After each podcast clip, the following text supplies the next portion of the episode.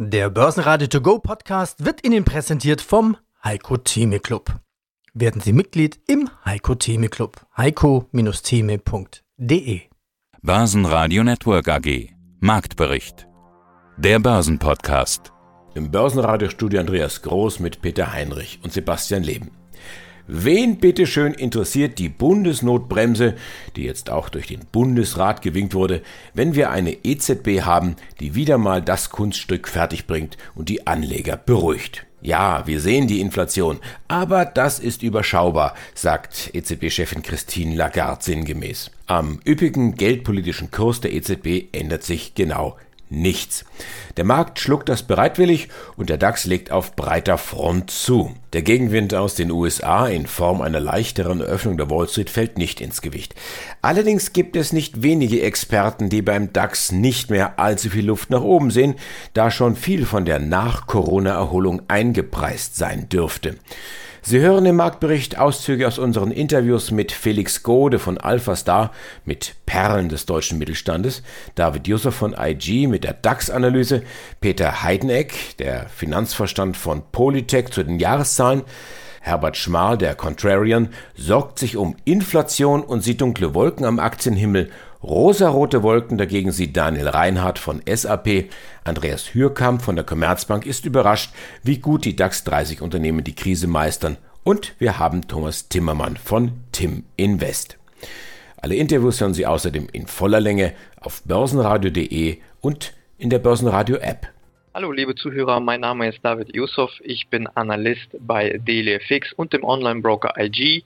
Von uns erhalten Sie tagesaktuelle News zu den wichtigsten Märkten, darunter natürlich auch dem DAX.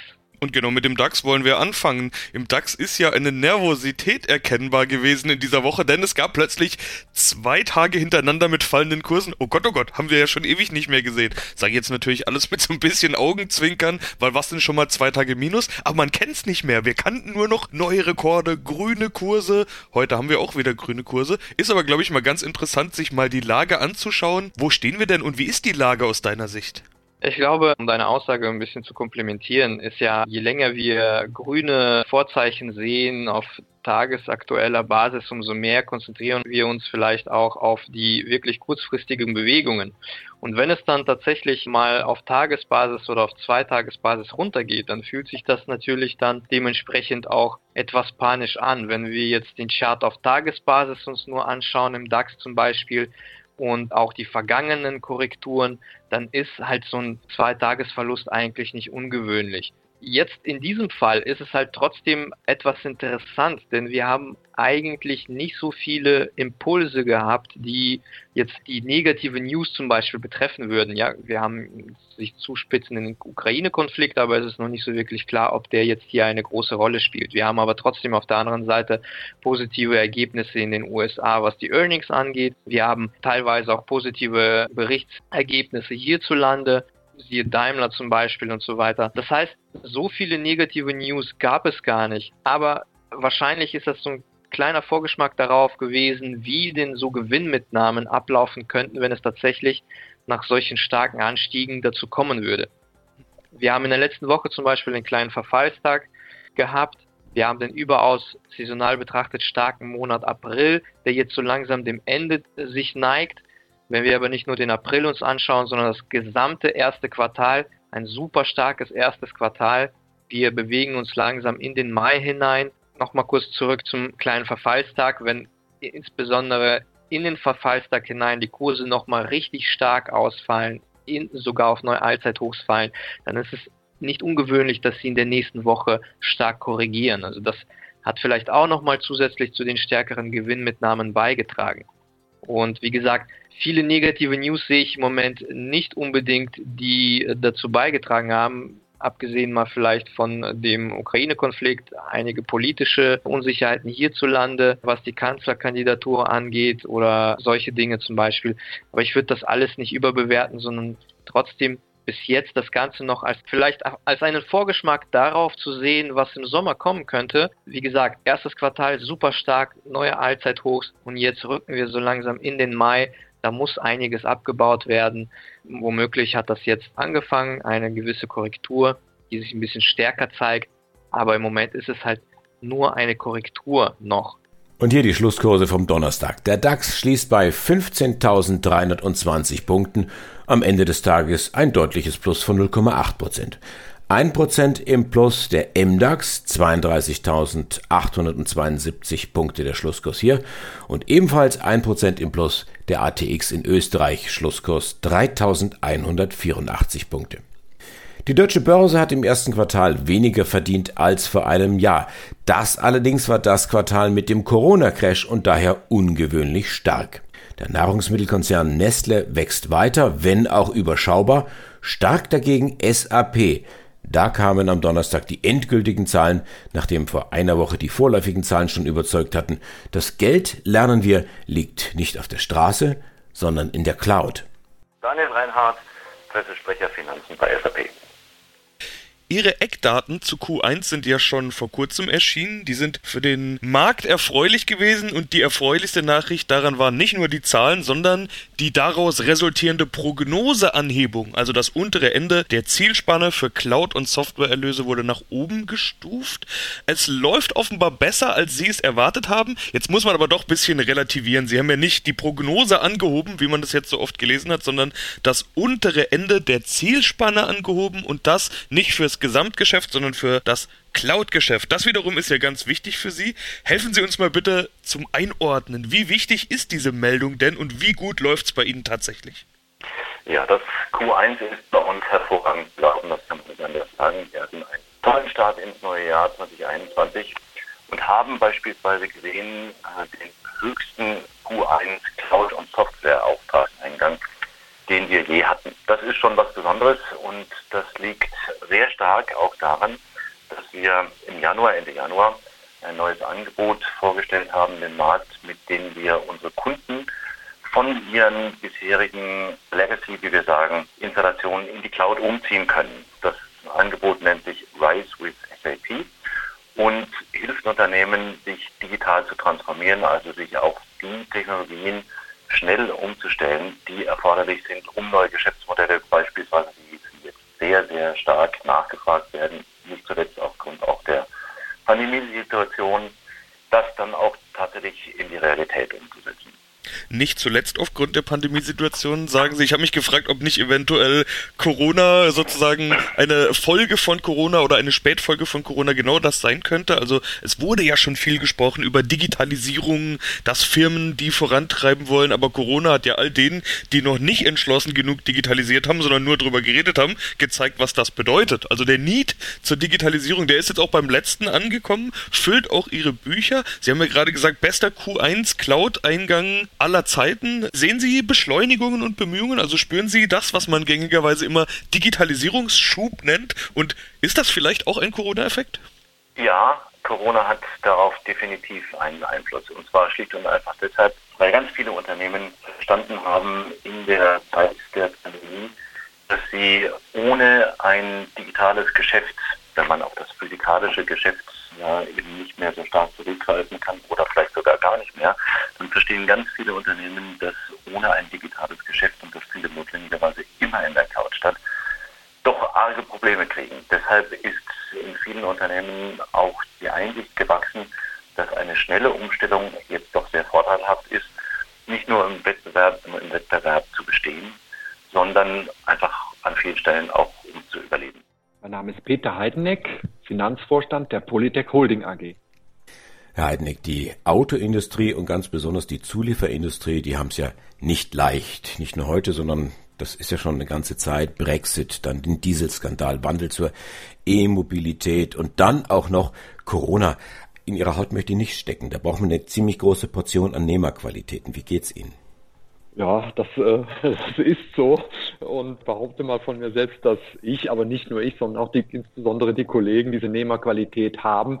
Ich glaube, sonst wären wir allesamt nicht in dieser Industrie. Es ist so, dass wir uns auf diese Herausforderungen, die in rascher Folge, wie Sie nannten, auf uns zugekommen sind, halt auch in extrem schneller Zeit einstellen müssen. Wir haben das getan, indem wir sehr früh und auch sehr nachhaltig unsere Gruppe restrukturiert haben. Wir haben in den letzten rund anderthalb Jahren sechs Produktionswerke geschlossen bzw. stillgelegt von knapp 30, die wir ehedem hatten. Wir haben dadurch natürlich auch unsere Personalkosten deutlich reduziert, aber insbesondere auch die Strukturkosten nachhaltig aus unserem Investment Case, aus unserem Geschäftsbetrieb herausgenommen und sind daher wieder gut aufgestellt für eine veränderte Situation in der Automotive-Branche, die ja insbesondere auch durch die Transformation des Antriebsstrangs und anderer Transformationspunkte gekennzeichnet ist.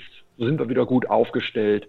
Auch in diesem Jahr direkt nach den Weihnachtsferien warteten neue Herausforderungen auf uns, die da heißen Materialpreissteigerungen und auch insbesondere die Verknappung von Einkaufsrohstoffkategorien, insbesondere Halbleiter, aber auch andere Rohstoffe, die jetzt sich verknappen. Und das ist dann sozusagen neben Covid, das ja fortbesteht als Herausforderung, die neue große Herausforderung für das Geschäftsjahr 2021. Schmal Herbert, tätig in der Tiroler Sparkasse, aber als Fund Advisor für Fonds der erste Asset Management. Und nebenbei mache ich ein paar Beratungen natürlich auch als Wertpapier-Co-Betreuer und bin eigentlich fast in allen Asset-Klassen da tätig. Sie sind in allen Asset-Klassen tätig. Bei unserem letzten Gespräch waren Sie sehr angetan von den Aktien. Jetzt habe ich Leuten hören, der Herr Schmal, der Contrarian, der wird auf einmal skeptisch, was die Aktien angeht. Warum denn das? Ja, da gibt es sehr viele Gründe. Ich meine, es war relativ leicht, heute vor 13 Monaten positiv zu Aktien zu sein, weil alle damaligen Indikatoren auf Einstieg getrimmt waren. Das war der Volatilitätsindex, der massiv über 30, damals in der Spitze sogar auf 90 war. Und das hat sich inzwischen alles gedreht. Damals hat keiner gewusst, wie es weitergeht. Es hat Panik geherrscht.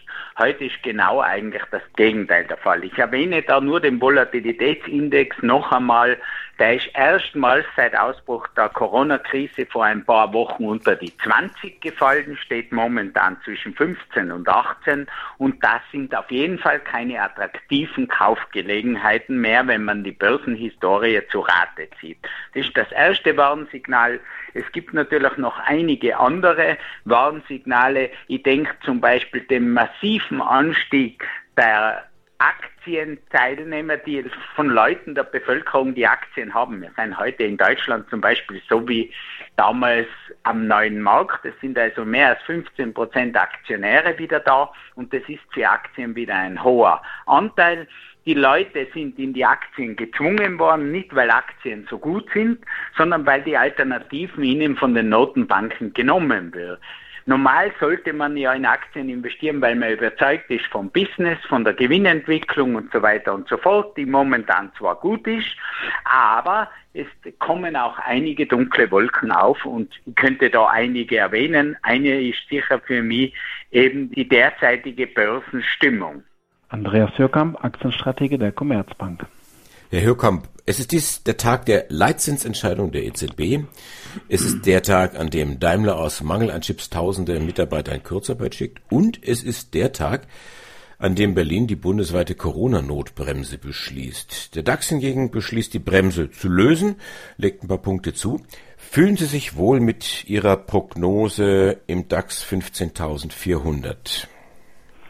Ja, die diese 15.400, die hatte ich ja damals genannt als Jahreshoch, aber ich hatte ja gesagt, das wird ungefähr das Niveau sein Mitte des Jahres. Jetzt sind wir schon drei Monate früher auf diesem Niveau angekommen. Deswegen tendenziell könnte ich mir vorstellen, ja, ich bleibe bei meiner Meinung. Bis zum Spätsommer werden wir relativ gute Aktienmärkte haben. Ich könnte mir deswegen auch sogar vorstellen, dass wir mal so zwischenzeitlich die 16.000 der Marke sehen werden. Aber mein Jahresendziel, das, da bleibe ich im relativ vorsichtigen Lager. Da bin ich immer noch so bei 14.200 Indexpunkte, weil ich halt fürs zweite Halbjahr doch relativ viele Risikofaktoren sehe, die die Stimmung an den Aktienmärkten dann belasten könnten. Ich frage nochmal nach, ob ich richtig verstanden habe. 14.200? Genau, zum Jahresende sind wir dann so bei 14.200 Indexpunkte. Das hört sich natürlich auf dem aktuellen Niveau schon nach einem relativ starken Rücksetzer an, aber damals, als wir die Prognose gemacht haben, da war der DAX ja auch bei 12.500. Also wir waren schon sehr, sehr optimistisch. Es waren ja 3.000 Punkte Potenzial, weil wir einfach gesehen haben, dass jetzt mit dieser starken Erholung der Frühindikatoren die Aktienmärkte richtig gute Zeiten vor sich haben. Aber so fürs zweite Halbjahr haben wir ja immer gesagt, wir müssen halt auch mittelfristig die Quittung dafür zahlen, dass die Konjunkturindikatoren sich so massiv erholen. Das heißt, wir werden wahrscheinlich Inflationsdiskussionen bekommen.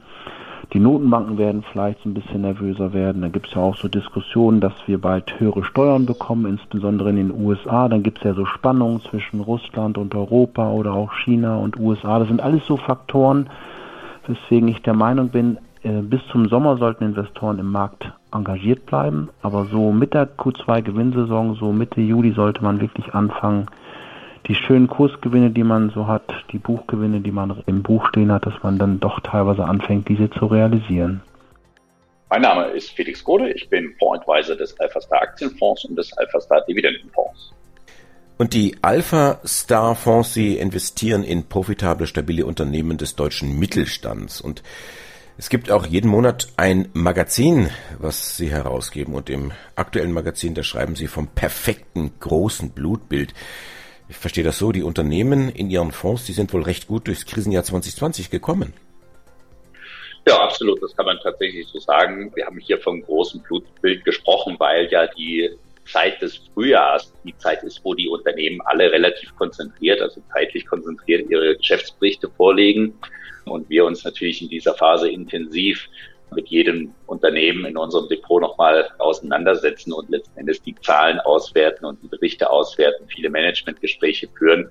Und in dieser Phase bekommen wir eben ein großes, umfangreiches Bild nochmal während ja in den oder unterm Jahr die Quartalsberichte eher so Checkpunkte markieren, wie die Entwicklung im laufenden Jahr ist, ist einfach das umfassende Bild, wo man wirklich auch viele Informationen nochmal neu bekommt. In dieser Phase stellt man dann eben fest, wie man so das Gesamtbild vorfindet, nochmal mit einem entsprechenden Update. Und hier können wir ganz klar sagen, dass wir extrem gut positioniert sind mit unseren Unternehmen aus unserer Sicht. Ja, die Unternehmen sind tatsächlich, wie Sie sagen, sehr gut durch das Jahr 2020 gekommen. Wenn man das rein mal auf die Zahlen betrachtet, dann ist es so, dass die Unternehmen im Durchschnitt mit 30 Prozent Gewinnsteigerung unterwegs waren. Das ist natürlich für ein solches Jahr wie 2020 durchaus beachtlich, hängt aber am Ende des Tages natürlich auch einfach damit zusammen, auf welche Art von Unternehmen wir setzen, welche Unternehmen wir äh, gut finden. Und das ist insbesondere eben auch oder in diesem Zusammenhang zu sehen, kommen eben sehr viele Unternehmen aus den Bereichen Software, IT, aus innovativen Bereichen in der Medizintechnik, aus den erneuerbaren Energienbereich sind natürlich alles Segmente, die von der Pandemie und von der Rezession der Form nicht betroffen waren, sondern einfach ein strukturelles Wachstum in den Märkten unterliegt. Und das hilft natürlich in solchen Phasen. Mein Name ist Thomas Zimmermann. Ich bin bei Tim Invest für den Europa Plus Fonds zuständig. Wie es weitergeht, ist natürlich nicht nur spannend, wenn wir auf den DAX schauen, über den wir jetzt ja hauptsächlich gesprochen haben, sondern auch im Rest der Welt. In China scheint die Pandemie ja besiegt zu sein. Viele konzentrieren sich jetzt auf Asien, Schwellenländer, Emerging Markets, China. Andere erwarten eher bei uns den Aufschwung, sagen, hier ist das größere Potenzial. Was schauen Sie sich denn an? Wie stehen Sie zu dieser Debatte China oder DAX Europa Deutschland? Also ich schaue mir China und Asien sehr genau an, weil bei China wissen wir ja glücklicherweise, dass sie durch die Pandemie durch sind. Und ich suche immer nach Mustern, wie der Markt, der DAX und der europäische Aktienmarkt sich entwickeln könnte, wenn die Pandemie bei uns vorbei ist.